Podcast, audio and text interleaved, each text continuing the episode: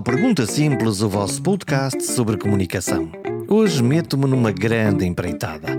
Descobrir os caminhos para a felicidade. E não, não é um podcast de autoajuda, não vende livros, seja feliz para sempre em 10 passos, ou sequer arrisca dar algum conselho sobre o tema. Prometo sim boa ciência, maneiras de ouvir as pessoas e uma suave mistura entre as expectativas e os resultados. E conto com uma boa ajuda para isso. Vamos ao programa? Vamos a isso.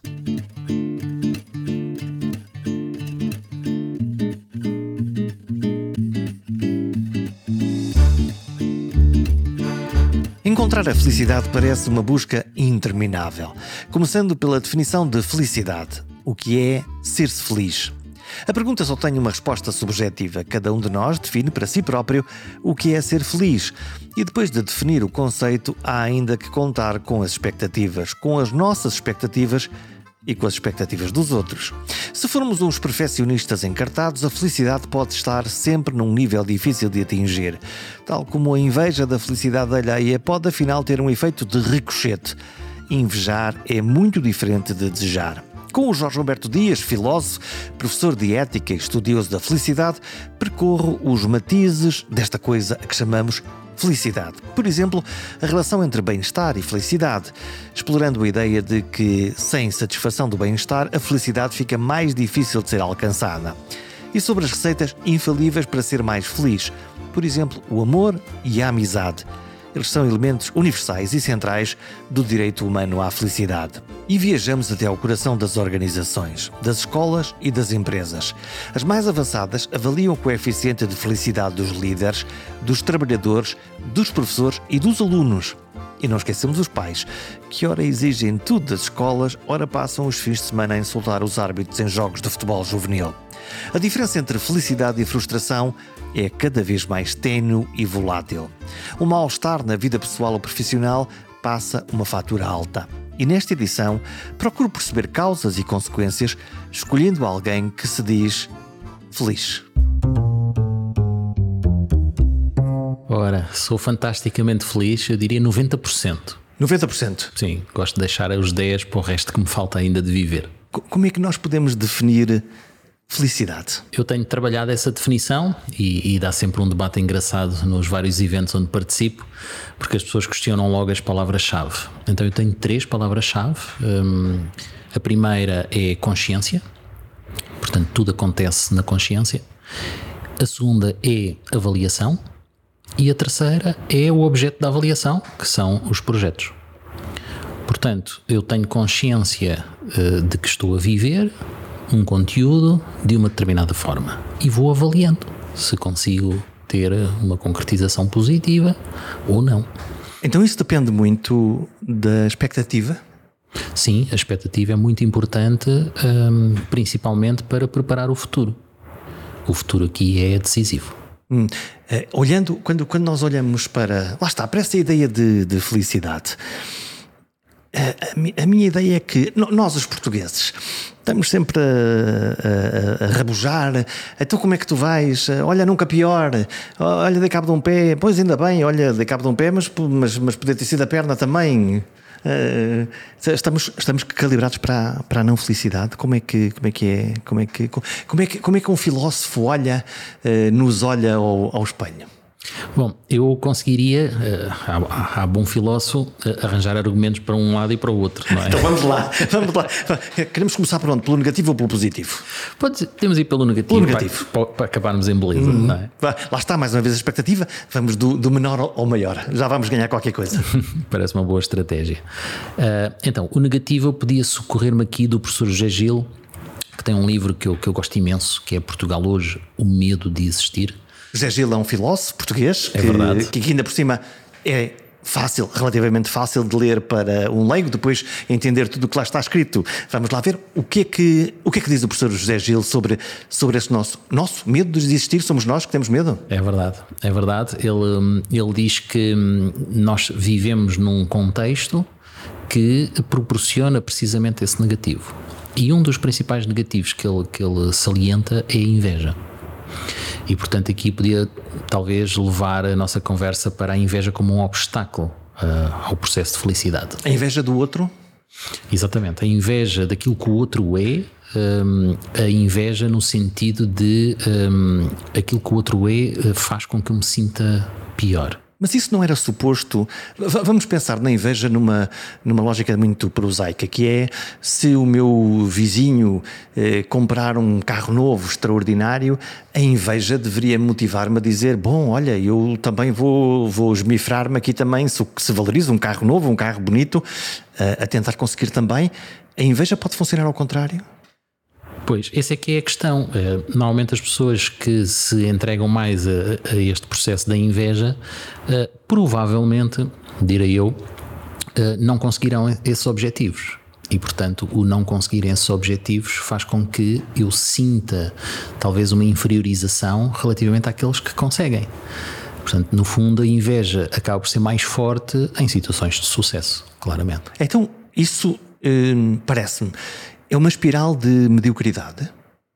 Há, há, também quem use essa palavra. É engraçado, eu estive no Coliseu a ver o Mário Sérgio Cortella, é? um filósofo também brasileiro que e que eu saiba é capaz de ter sido o primeiro formato feito por um filósofo. Já é muito comum nos humoristas, não é? De, de irem. E agora os coaches também vão ao, ao Altice Arena, não é? É uma espécie de stand-up eh, em que vai lá alguém uh, falar e inspirar e, e, tentar motivar. Com um filósofo também funciona com os filósofos? Parece que sim. Estavam, não, não quero estar agora a errar, mas duas mil pessoas no Coliseu ou mais. Uou! É verdade.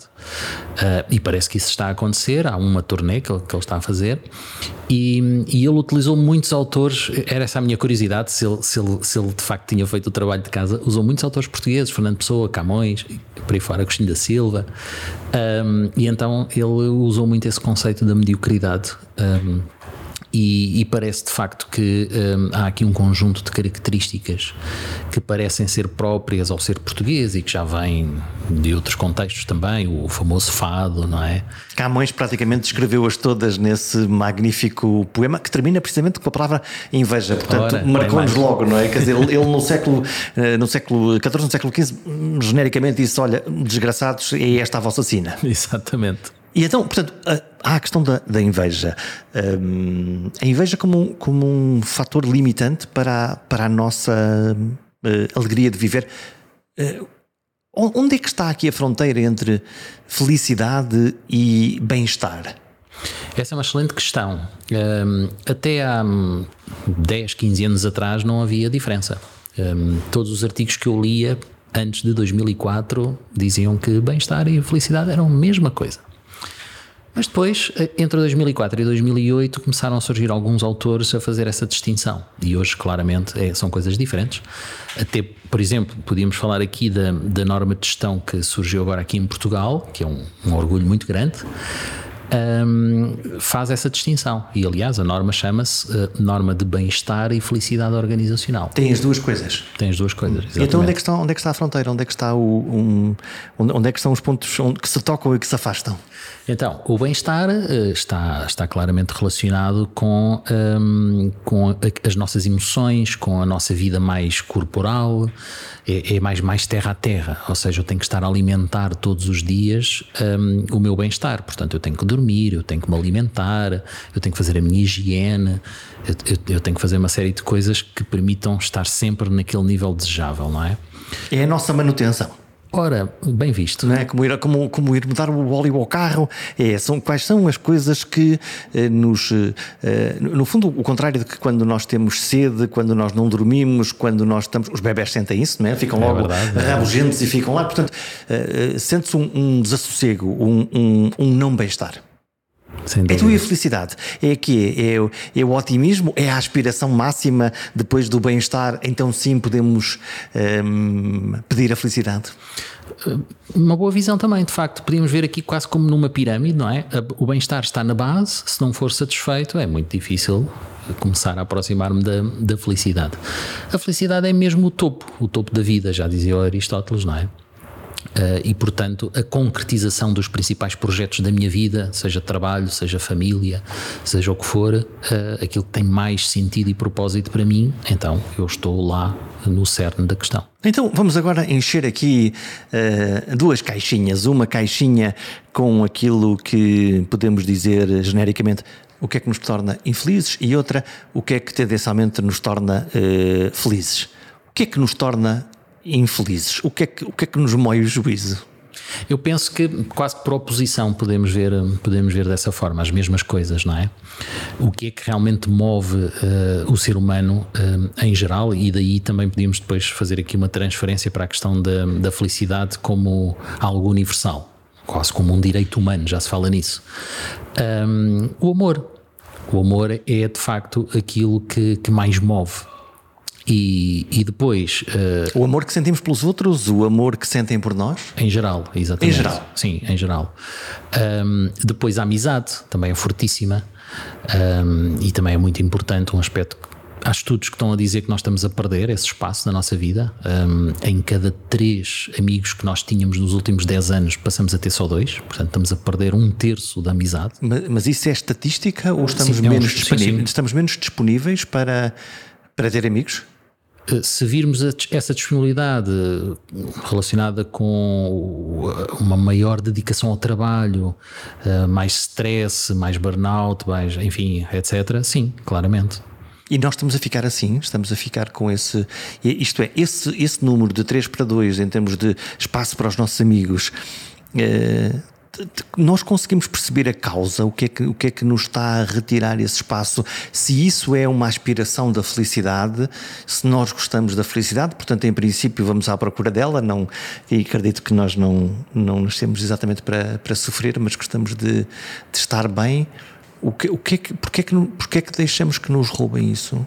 Bom, eu sou suspeito porque eu gosto muito da amizade e, e faço um, um investimento muito grande nisso mas hum, podemos tentar ver aos olhos de uma outra geração mais jovem, não é? Que pode dizer coisas diferentes, como hum, eu estou a investir noutras áreas da vida, não é? Um, ou estou a fazer uma, uma diversificação dessa amizade. Portanto, temos as redes sociais que hum, faz com que essa vivência da amizade seja mais dinâmica e não tão centrada só numa pessoa ou duas, como dizem alguns autores, que nós, o verdadeiro amigo é aquele que é único e, e, e portanto eu não tenho tempo para mais, não é? Uh, e portanto este diálogo é um diálogo interessante. Uh, agora, podemos também ter aí uma, uma terceira visão, que é um, a maior valorização do trabalho. E, portanto, as pessoas hoje uh, já perceberam que, embora hoje tenhamos menos horas de trabalho do que tínhamos há uns anos atrás, um, ehm, mas ainda assim continua a ser um, um, motivo de preocupação. Nós passamos muitas horas a trabalhar e parece que há um, uma, uma, grande maioria de pessoas que percebeu que essas horas uh, não são passadas de modo feliz. Não é? E, e então. Antecipa problemas para as empresas, não é? Claramente, uma, uma enorme rotatividade, não é? E uma grande dificuldade em, em conseguir reter e atrair talento. Portanto, esse é o ponto em que estamos. Porque as pessoas, em particular as gerações mais novas, não estão disponíveis para esse, enfim, sacrifício de alguma maneira que é gastar tantas horas no trabalho e tem outras coisas, outras prioridades, outras felicidades, outras possibilidades? Sim, é, é, verdade. Outra, outra forma de estar. Um, ainda o ano passado uh, estava a dar uma aula sobre esta matéria e um aluno com 20 e poucos anos, um, estávamos a falar de um estudo de caso, e ele disse: Ah, oh, professor, eu não sei como é que essa pessoa demorou tanto tempo a sair da empresa. E, e, depois ele partilhou a sua situação. Olha, eu este ano já tive em três empresas, não deve ter chegado a um mês em cada uma. Uau! Ele, ele despediu três empresas no fundo, não é? Ele despediu, exatamente. Porque ele, ele, diz: Eu faço o meu diagnóstico, aquela empresa é tóxica, eu saio logo. Não, nem sequer fico lá a perder tempo. Nem, nem há esperança, nem. Será que as empresas já descobriram isso? Algumas sim. Já, já temos muitas no mercado uh, a trabalhar estes temas. E portanto, ou a empresa se comporta decentemente ou a empresa responde àquilo que são os quesitos e as expectativas desta geração altamente qualificada, ou então a sua competitividade no mercado de trabalho já não adianta, tens aqui uma carreira, um magnífico salário e deixa de estar sossegado. Se não houver outras coisas, eles não ficam. Ora, nem mais. Que outras coisas são estas? Quase poderia resumir numa palavra: propósito. Propósito. Exatamente. O que é que, o que, é, que é um propósito? Por exemplo, na área tecnológica isto é muito comum. Um, quando há uma grande competitividade entre empresas um, e sendo esse jovem, vamos, vamos supor, um, um grande talento, uh, o que é que essa empresa pode fazer para conseguir ter esse jovem, não é? Uh, e não vai ser o salário, porque qualquer uma delas vai consegue, pagar bem. Uhum. Exatamente, consegue chegar a níveis bastante interessantes para esse jovem. Portanto, não é por aí. Aí ele não vai conseguir diferenciar as empresas. Então, vai ser o propósito da empresa. Uh, e por acaso o estudo de caso que eu estava-me a referir na, na, nessa aula que eu estava a falar uh, era uma, entre uma empresa da indústria tabaqueira e uma empresa da indústria da saúde.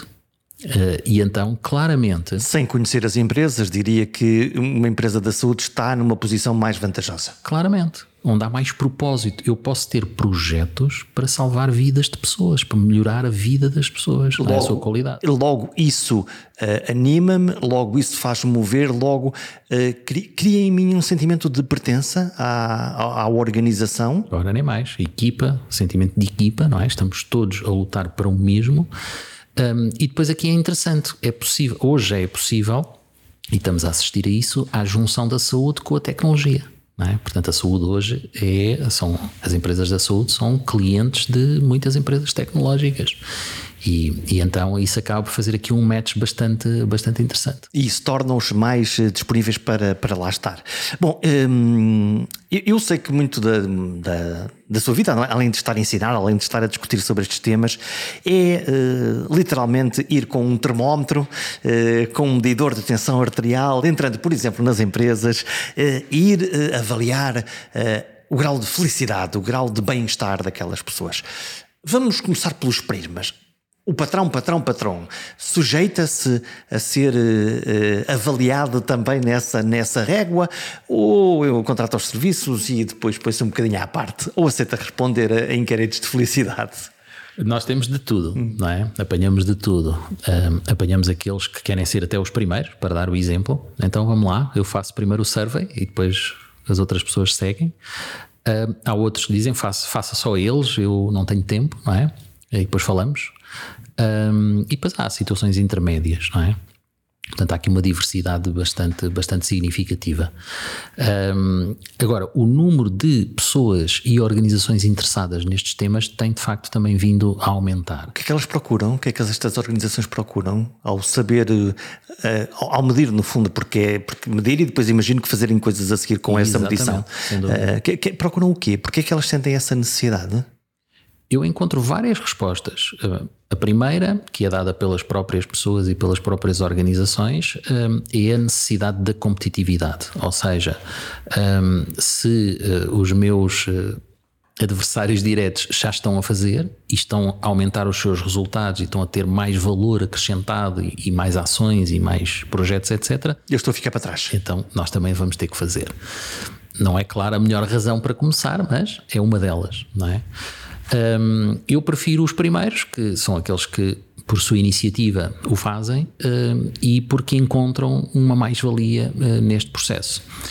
Às vezes acontece porque. Hum, calhou aparecerem num workshop e esse tema foi lá falado. E descobriram que a felicidade é, uma, é algo que, que interessa. Exatamente. E, e, estas organizações, da, da sua experiência, elas preocupam-se mesmo com o bem-estar dos seus trabalhadores ou, na realidade, preocupam-se com o bem-estar porque isso representa um aumento da produtividade e esse é que é o objetivo final?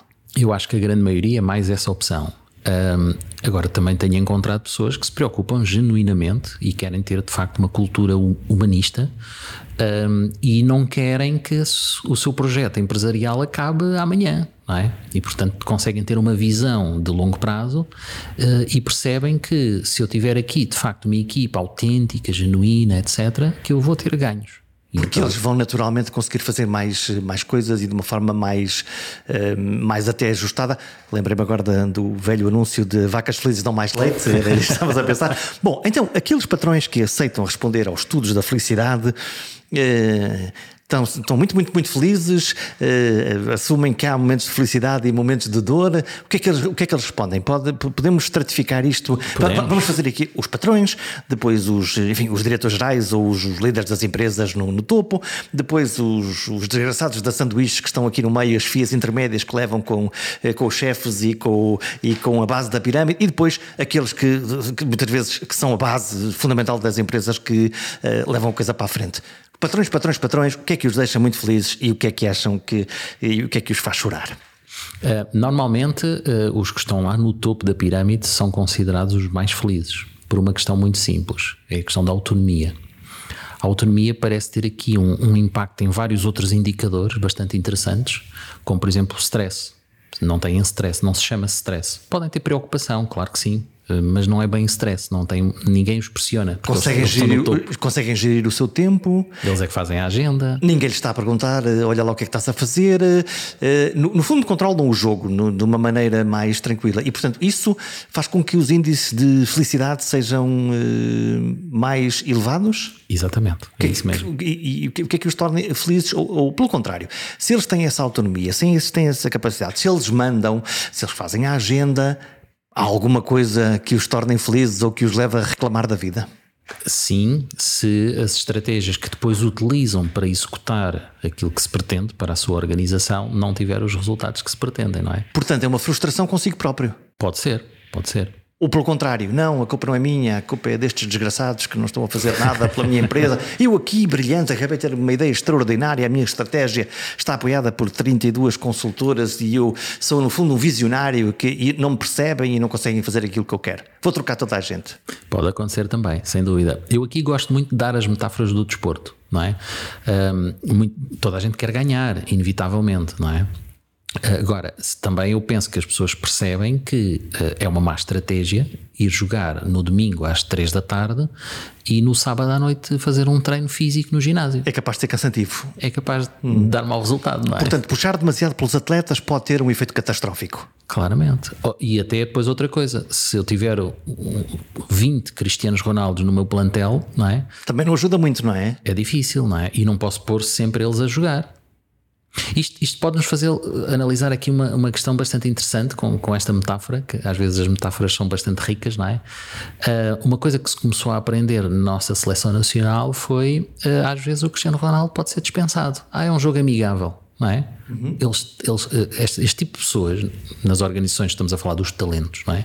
Os talentos são tão utilizados um, eh, e têm tão bons resultados que eu às vezes tenho essa tentação de vou usar mais vezes e mais vezes, mas não podemos estragar o talento, não é? Ele tem saúde, ele tem vida pessoal, etc. Portanto, tem que ser aqui uma gestão bastante equilibrada para que ele esteja sempre no seu melhor nível. Então, e um talento de uma empresa pode, perante essa expectativa e essa entrega de resultados praticamente permanente e a um nível de performance eh, superior, pode tornar-se infeliz porque sente que carrega ao, aos seus ombros uh, aquilo que a empresa tem que fazer, porque lhe estão sempre, no fundo, a pedir isto, ou não?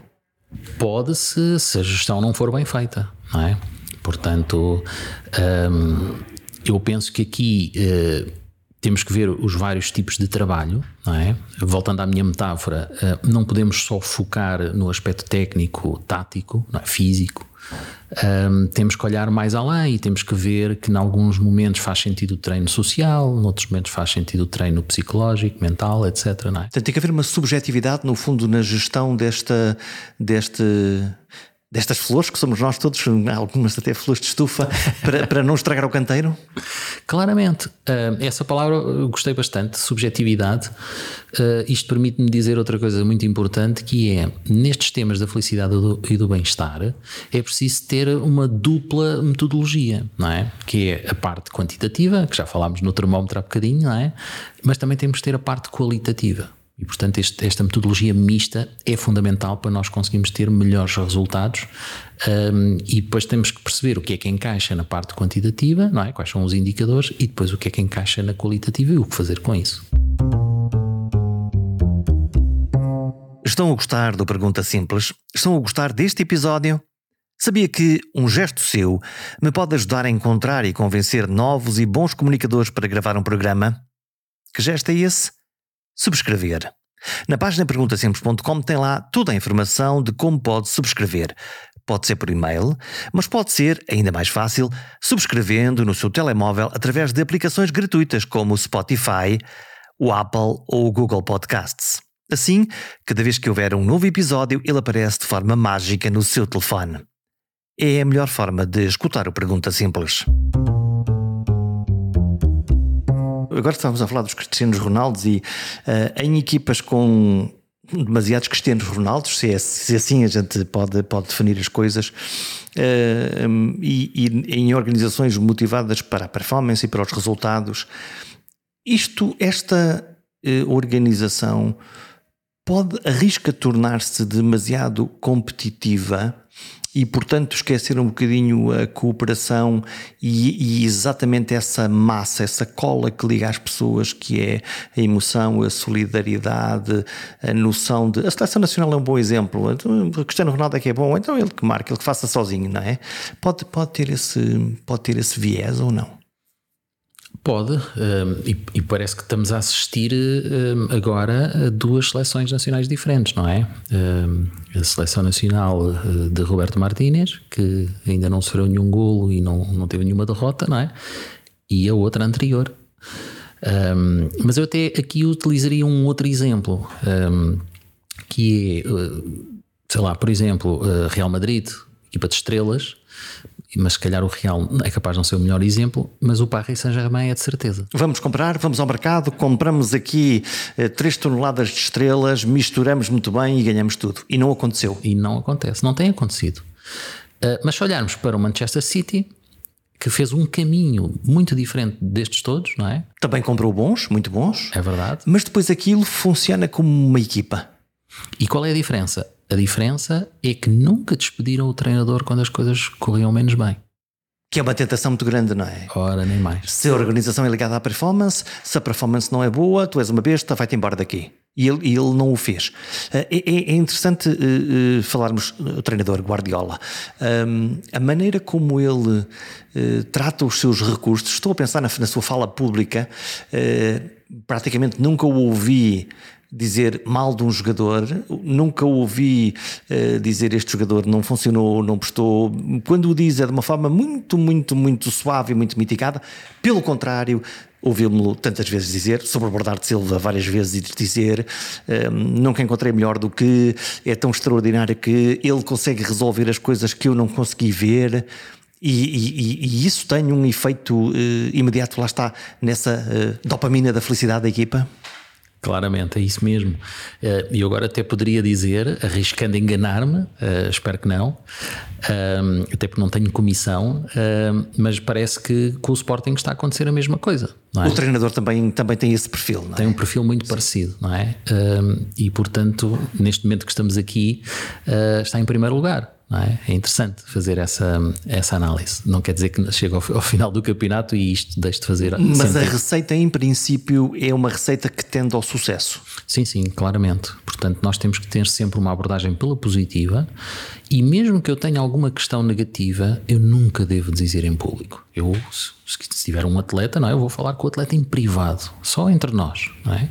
E normalmente isso funciona porque o atleta vê que há ali uma valorização, um respeito, não, é? não há uma exposição neste caso não seria só pública, seria quase planetária. Quase universal, é? claro, em relação aos fãs, e há a possibilidade de poder dizer, e, e, mas sempre numa lógica positiva, que é eu vou ajudar-te a conseguir melhorar os teus, os teus índices de, de, desempenho e a pressão dos futebolistas é interessante. Já que estamos a falar de futebol, é muito curioso, o treinador do Sporting, uh, Rubén Amorim, lá está com esse perfil de treinador moderno, de condutor de homens, o treinador do Benfica, Roger Smith, como me parece um alemão mais pragmático e mais com tudo parece estar ali completamente organizado e, e, um treinador do Futebol do Porto, um, Sérgio Conceição, que é um vulcão, um vulcão à solta.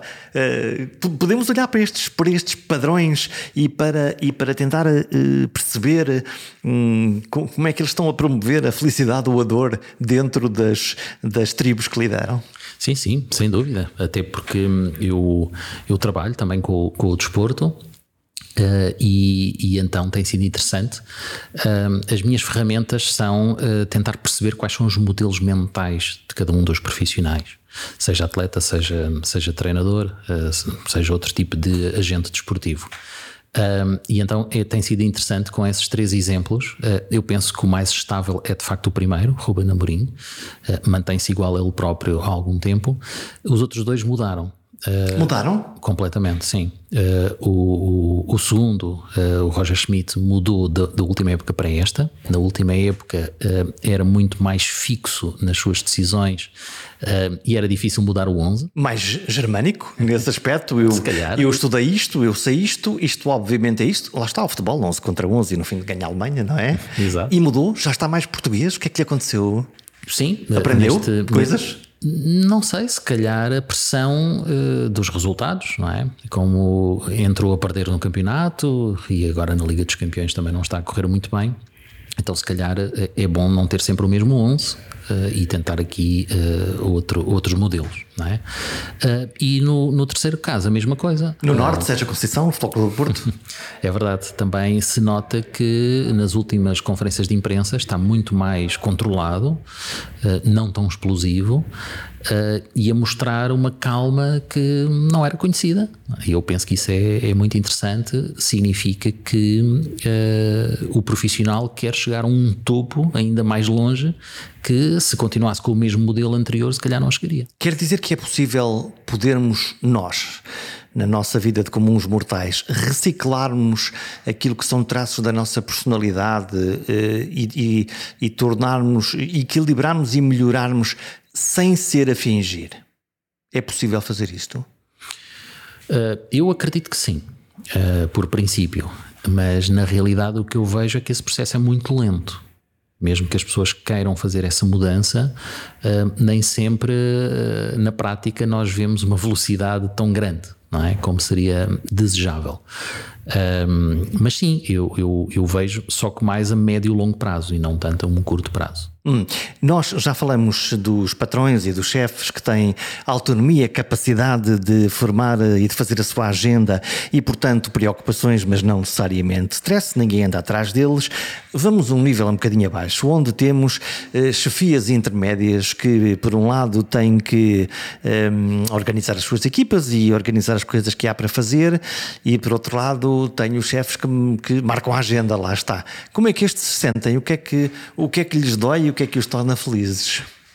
É, essa, essa questão é muito interessante porque hum, já na, na, na, pergunta anterior, duas ou três perguntas atrás, eu estava a pensar: pois, eh, se os que estão no topo são os mais felizes, os que estão na base são os mais infelizes. Tendencialmente. Porque dependem sempre de todos, não é? E depois às vezes até têm informações contraditórias, que é o pior que pode acontecer, não é?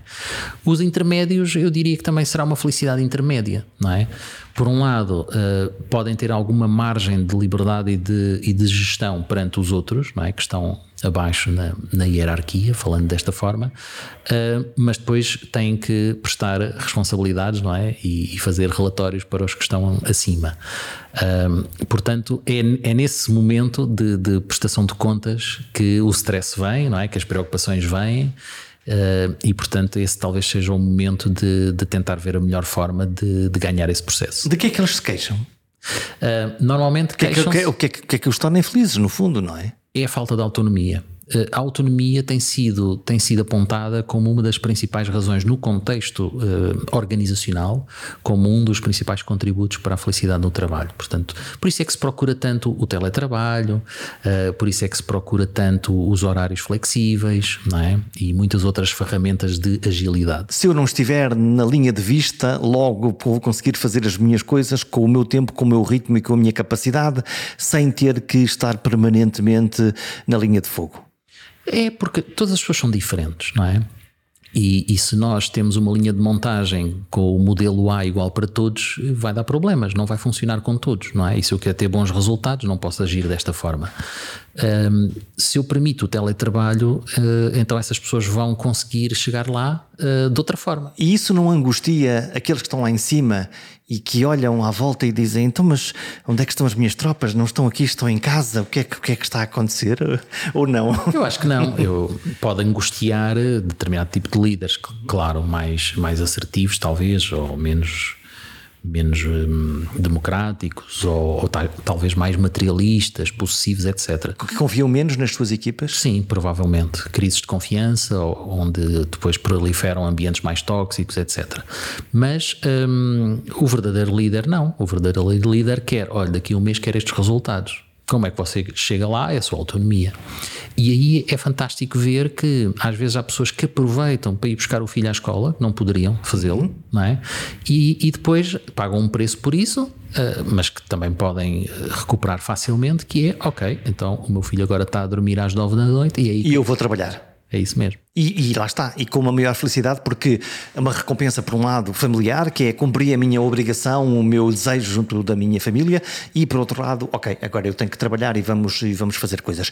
Vamos então àqueles que fazem mexer a máquina e que estão na base da, da, da pirâmide.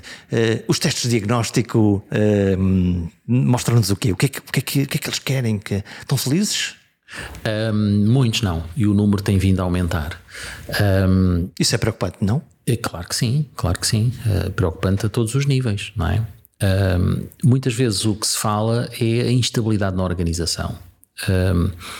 e aquilo que nós poderíamos considerar a, a âncora da organização, em muitos casos, está apenas no website, não é? Quando falamos da missão, dos valores, dos códigos de ética e de conduta, Etc. Estamos a perder eh, a cultura nas empresas? Claro, a cultura como estratégia ao pequeno almoço, é isso mesmo. A famosa frase do Peter Drucker, não é? E o que é que acontece se, se essa cultura se for esvaindo, se começar a haver um deslaçamento? Bom, eh, pode reduzir eh, a performance, a produtividade. Eu quero lá saber. Claro, pode, pode acontecer a maior instabilidade de todas, que é uh, quando um, um, líder diz hoje é para fazer isto, esta semana o nosso objetivo é este. Para a semana seguinte, ah, afinal já não é isso, é outra coisa. E isto constantemente gera depois as instabilidades emocionais e psicológicas habituais e eventualmente burnouts, etc. Portanto, no fundo, quase uh, uh, vi um, um catavento virar-se para o lado em que o vento está e, e, e, ninguém saber com o que é que conta na, na, na, na organização. Pode, pode, acontecer numa equipa de futebol, pode acontecer numa. pode ser onde, onde, onde acontecer. Eu, eu, quero falar da escola, mas, mas não, não quero deixar fugir o tema, do, o tema do desporto, porque a mim me interessa e na, e na correlação com a ética do, do desporto. Não estou a falar já, não quero falar do desporto profissional, do futebol profissional, porque seria um caminho, se calhar, demasiado. Eh, com demasiadas pedras, mas quero falar no futebol eh, juvenil. Nos miúdos de 10 anos, de 12 anos que jogam futebol, eh, campos por onde eu também passo muitas vezes. o que é que está a acontecer quando um grupo de pais de crianças estão a ver as suas crianças de 10 anos, 12 anos, 13, 14 anos a jogar futebol e se transformam em selvagens numa, numa bancada. Selvagens, os próprios pais. Os é? pais, não? os pais, não são as crianças, não. Os pais, uh, uh, uh, na maneira como insultam o árbitro, na maneira como gritam, de, como gritam exigências com os seus filhos, na maneira como cobram sobre o desempenho de crianças muito pequenas que estão, no fundo, apenas a praticar desporto. Pois, isso vai, vai de encontro aos resultados que nós temos. Um, de facto, nós somos mais chamados um, para intervir nesses, nesses temas. Uh, e nesse sentido temos estado a dar formação a pais, só que o desafio depois é fazer com que eles apareçam, não é? Uhum. Uh, e às vezes os próprios clubes nos dizem que, bom, tiveram aqui 20, 30 pais, mas aqueles que deveriam realmente ouvir e, e, fazer este, este workshop uh, não vieram, exatamente. Um, portanto, mas é um caminho, não é? E eu, eu acredito que, e já tive várias experiências nesse sentido, eu acredito que alguns pais uh, que participam depois acabam mais cedo ou mais tarde por influenciar indiretamente os outros que realmente precisam. Um, agora, o que acontece é que nós estamos aqui num fenómeno social bastante interessante de se analisar, que é, para já, a pressão dos pais para que todos sejam Cristianos Ronaldos, não é? Coisa que, obviamente, já todos devíamos saber, não é? Que não acontecerá. É, pois, é muito difícil. Depois, hum, as dificuldades que, que, as próprias famílias têm, não é? Os baixos salários, alguns desempregados, etc. O que é que isso tem a ver com a bola? Acabam por transferir, é, é um momento terapêutico, não é? Acabam por transferir para, para essa realidade, portanto as pessoas estão explosivas, portanto basta o árbitro fazer um, uma, uma, um, uma má gestão de um determinado lance para os pais deitarem aos gritos e a quererem saltar a vedação, não é? Aliás, agora já nem há vedações praticamente, o que é muito mais fácil saltar para o relevado. Um, e portanto as pessoas estão com as emoções à flor da pele e normalmente o, o que nos pedem, mas depois também não há orçamento nos clubes, não é? E, e nós temos trabalhado essencialmente aqui uh, via um, um, programa do governo que se chama uh, o Plano Nacional de Ética no Desporto. Um, essa é a forma que temos de ajudar os clubes, de, de forma quase grátis, não é? Fazendo aqui alguma gestão um, e tentar de alguma forma responder àquilo que se pretende, que é o que eles pedem, que é a formação para a gestão e controle emocional. Mas qual é o impacto que isto tem nas crianças? É bastante negativo. Nós temos um folheto exatamente sobre este tema uh, e lá temos um teste onde apresentamos cinco ou seis tipos de pais. Uh, então, quais são, quais são esses, esses tipos de, de pais? Então, temos aquele pai que até é relativamente tranquilo, que vai deixar o seu filho ou sua filha ao treino uh, e diz: então o treino é às, às sete Acaba a que horas? Às 8h30. Então o pai está cá às 8h30. É um pai desligado, pai completamente, Sim. completamente vai, desligado. Vai lá, não tem nada a ver com isso. É, depois vai dar uma volta, vai fazer qualquer coisa e regressa. Depois temos aquele pai que. Uh, isto pai, pode ser pai ou pode ser mãe, Sim. não é? Que um, eh, está a ver o treino, fica ali de facto, mas de repente diz: Oh, oh mister, não, isso não é bem assim. Se você pôr, puser aquele jogador ali na direita, o resultado vai ser melhor. É o pai Bitaites treinador. treinador. Exatamente. criou um problema à criança, criou um problema ao treinador. Exatamente. Portanto, criou dois problemas à, à, à mesma altura. Nem mais. Hum. Depois, o terceiro tipo uh, é aquele que fala diretamente com o seu filho e que diz: uh, Oh, não sei quantos. Então, tu não marcaste golo porque não fizeste desta forma. Então, quando chegamos a casa, vamos treinar isto melhor. E é uma pressão imensa para os miúdos. Constante. Por um lado, lembrar-lhe que ele errou, o que é a coisa mais normal do mundo numa idade juvenil, é. e por outro lado, dizer: está aqui o teu pai treinador que, obviamente, vai corrigir essa tua eh, profunda imperfeição. Dizendo isto, claro, em frente às suas às outras crianças, em frente ao seu treinador, e portanto, temos aqui o, o, o terceiro, o, terceiro, o terceiro pai ou mãe, não interessa. É, exatamente. Um depois uh, há um outro que se revela mais com os árbitros, portanto temos aqui o, vá, o, o, intervir no trabalho do interferir no trabalho do treinador, outro com, com a criança, não é? E outro com, com, o árbitro. A culpa é do árbitro sempre. Exato. Portanto, este durante a semana não faz grande coisa, mas quando chega ao sábado ou domingo, ou dia de jogo, não é? Então o alvo é sempre o árbitro e, e sempre com uma linguagem mesmo muito negativa, não é? Um, e portanto a, a, desculpa exatamente é sempre essa. Há que criticar o árbitro para justificar o que for. Qualquer coisa. E portanto, cá está. Uh, existe um modelo de familiar perfeito? Depois, o último tipo de pai é aquele que depois tem lá uma série de tópicos, não é? Onde nós aconselhamos os pais a não, não criticar o árbitro, porque o árbitro é humano e, e mesmo que falhe, temos que estar preparados para isso, não é? Uh, porque se não houvesse árbitro, ainda seria pior. Às, às vezes até exploramos isso, não é? Gostam quando não, os árbitros não vêm? Ai, não, não, o jogo já não tem o mesmo interesse e por aí fora, até porque depois às vezes tem que ser uma pessoa que está na bancada que vai arbitrar e ainda pode ser pior que Fica com a batata quente na mão. Exato, é verdade.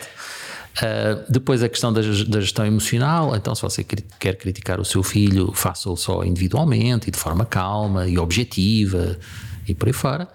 E portanto lá está, é, é um programa de quase de formação para pais uh, no desporto. Hum. Vamos para a escola. Hum, é, é, possível aprender esta coisa da felicidade? Sim, é e tem, temos tido um impacto bastante interessante. Um, o programa Happy Schools vai agora para a sexta edição. Um, que programa é esse? É, é um programa do, do governo, do Ministério da Educação. Um, começou, penso que em 2019, se não me falha a memória, com uma pequena palestra. Um, fomos convidados para ir lá. Um, gostaram tanto do, no, do nosso projeto de investigação que disseram: Bom, eh, vocês estão mais um bocadinho virados para as organizações, uh, então e aplicar isto na educação? Ok. Numa grande organização, muito grande. É verdade, é, é, verdade, é dos ministérios maiores, sem dúvida, mais complexo, mais desafiante. Nós uh, não olhamos para trás às dificuldades, aceitamos, então vamos lá construir um programa, construímos e em 20 já estávamos a fazer a primeira edição. Uh, e pelos vistos está a funcionar porque nós não obrigamos as pessoas a participar, já vamos para a sexta edição. Vão à escola, perguntam, podemos seguir a mesma regra? Uh, de, de, que se queixam os alunos? Vamos, no fundo, porque estes é que são os, os principais destinatários. Nós de vez em quando esquecemos que o destinatário principal da escola são os alunos, dos hospitais são os doentes. Vamos começar pelos alunos. O que nos dizem as crianças? O que dizem as crianças nesses estudos de avaliação da felicidade? Bom, os jovens querem um ensino interessante é o principal tópico. Mas eh, com, com, essa declaração quero, quero quase adivinhar que alguns dizem que há momentos em que a coisa não é assim.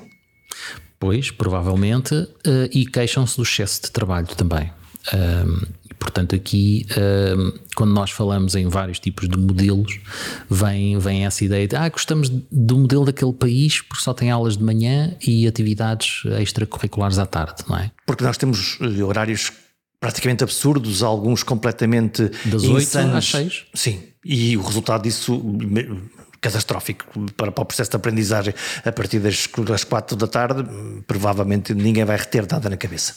Sim, é um, é um, temos um sistema bastante pesado, é um facto, quer para alunos, quer para profissionais docentes e não docentes. Um, e portanto estamos a passar a mensagem de que a vida é para trabalhar uh, do ponto de vista quantitativo. Está a faltar aqui a parte qualitativa, não é? E é o que nós tentamos oferecer no nosso programa é mostrar. Um, o nosso programa tem como principal alvo os diretores escolares. Nós temos 812, 15 por aí. Um, em Portugal, uh, portanto, seis edições, 150. O que é que eles dizem, os diretores? Eh, ele, não, eles reconhecem que têm autonomia, têm ali uma certa autonomia um, para poder intervir e melhorar. E então o nosso programa vai nesse sentido. O primeiro desafio que fazemos é uh, está alinhado com o propósito da felicidade? Os que dizem que sim, porque ninguém diz que não, é um facto, uhum. mas alguns ficam calados. Alguns duvidam. e a gente fica a pensar, esses uhum. que ficam calados não sabemos muito bem. É? Lá está o propósito, lá está a motivação como crítica para que, para, para que qualquer programa possa ter eficiência, possa, possa funcionar. Exatamente. Então, e os professores? O, os professores uh, são os principais interessados porque são os que estão piores nesta situação. Um, estão na linha da frente. Estão na linha da frente. Estão, por um lado, com excesso de alunos, com horários completamente loucos, com não saber se o próximo ano tem aulas que não têm, hum, uma vida desgraçada de, de, de alguma maneira, os salários também são baixos. É Isso aparece tudo no, no tudo. da felicidade? Tudo. Sim, nós temos no nosso survey, há uma das perguntas que é sobre o salário. É? E, e, é interessante que, que, depois perguntamos a todos a mesma pergunta. Perguntamos aos encarregados de educação. O nosso modelo tem quatro surveys para pessoal docente, pessoal não docente, alunos e encarregados de educação. E depois cruzamos toda essa informação. Uh, e perguntamos ao encarregado de educação: acha que o professor tem um bom salário, um salário adequado e tal? E também a opinião é negativa. Portanto, há uma, há uma, consciência de que, de que esta gente está a ser paga abaixo daquilo que, que devia estar a ser paga. Sim, até porque. E que isso tem um impacto. Sem dúvida, sem dúvida. Uma fatura. E há uma. Hoje há um. Uh, se calhar há 20 anos atrás hum, nós ligávamos o telejornal e não se falava de educação, era muito raro. Agora parece que está a ser alvo de atenção eh, por parte da comunicação social, é, é uma constante. E isso também acaba por informar a sociedade. O que é que é ser professor, não é? E o que é que as pessoas veem? Ser professor é andar a percorrer o país, eh, por exemplo, no caso de Lisboa, Porto e Algarve, eh, com mil euros para pagar um quarto, se calhar por 400 euros ou 500, e estou a ser simpático. Um é? absurdo, portanto. Não funciona. Não há ninguém que seja feliz assim. Ninguém quer ser professor. Portanto, esta é a imagem. E mesmo quem, quem é, está, está obviamente é sempre em processo de dor e, e, torna muito difícil, por mais vocação que tenha, fazer um bom trabalho.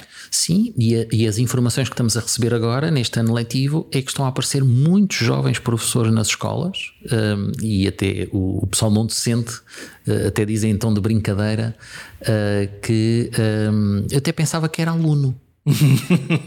Houve uma senhora um dia que disse: Ah, eu estava a dizer àquele jovem, não, você não pode estar aí, tem que esperar pelo professor. E ele disse: Mas eu sou o professor.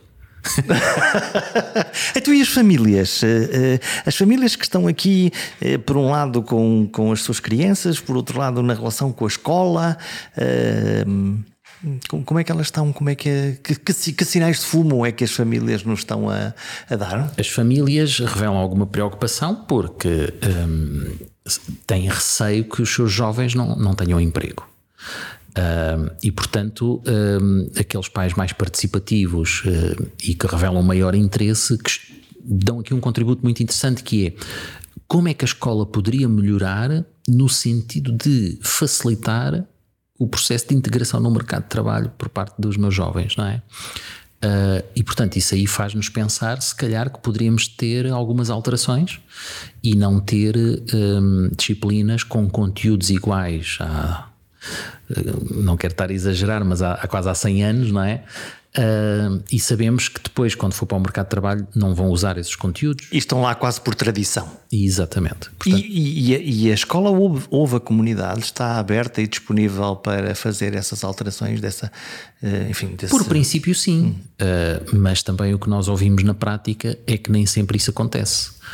Um, portanto, há aqui um, um, trabalho que é necessário fazer de relacionamento, de talvez melhorar os sistemas de comunicação um, e depois dar a possibilidade de uh, as sugestões que são feitas realmente integrá-las na realidade, não é? E, e parece que, que esses procedimentos ainda não, não estão muito agilizados. Hum, nós estamos praticamente a fechar a nossa conversa. Há bocadinho falávamos dos filósofos que sobem ao palco como estrelas para fazer palestras. Não resisto a perguntar-lhe como é que hum, como é que o filósofo vê um, o crescimento e a multiplicação dos vendedores da banha da cobra, influenciadores vários que propalam a felicidade como eh, um automatismo e como lê este livro de autoajuda e serás feliz fazendo esta regra dos 10 passos ou dos 5 passos. Bem, eu, eu acho que nunca conheci uma pessoa dessas. e quero conhecer. Eu gosto de conhecer toda a gente. Hum, vê, basta olhar para, para, para os feeds das redes sociais para, para encontrar pessoas que, que nós percebemos rapidamente que, eh, que são muito boas a vender uma determinada ideia, mas que suspeitamos que depois a substância é um, é um livro, é um livro ou um vídeo ou um, ou um post que na realidade se autoajuda ao próprio imagino e não, e não à comunidade. Pois, eh, eu penso que é um bocadinho a lei do mercado, não é? Eh, eu acho que todas as pessoas têm o direito de vender o que acharem interessante. Se vendem bem, mas depois o produto não, é, não tem qualidade. Podem estar a vender uma ilusão. Eh, claro que sim, não é? mas eu nas minhas aulas gosto de dar sempre o exemplo da Uber. A Uber, no fundo, vende um serviço mas não faz o serviço, não é? Ou seja, estou-me a referir mais a Uber Eats, não é? Portanto, a Uber não cozinha, não, não faz a comida, mas vende todo o processo. Um, eu próprio já experimentei e um, já reclamei algumas vezes. Claro que a culpa não é da Uber, é da outra empresa que faz a comida, não é? E que em vez de trazer duas pizzas traz só uma, não é?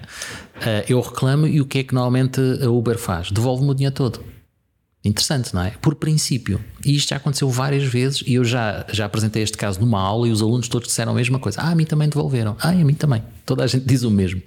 Portanto, há aqui um princípio que é uh, nós queremos conquistar o cliente mas sabemos que corremos um grande risco porque isto acontece, pelos vistos, a várias pessoas. Até porque não controlamos o processo de ponta a ponta e, e há alguma coisa que pode falhar e então assumem essa perda, no fundo, para garantir que o seu mercado se mantenha a flutuar. Exato, portanto as pessoas acabam. Eu, por exemplo, eu não me fui embora e parece que a maioria das pessoas também não vai embora por causa disso.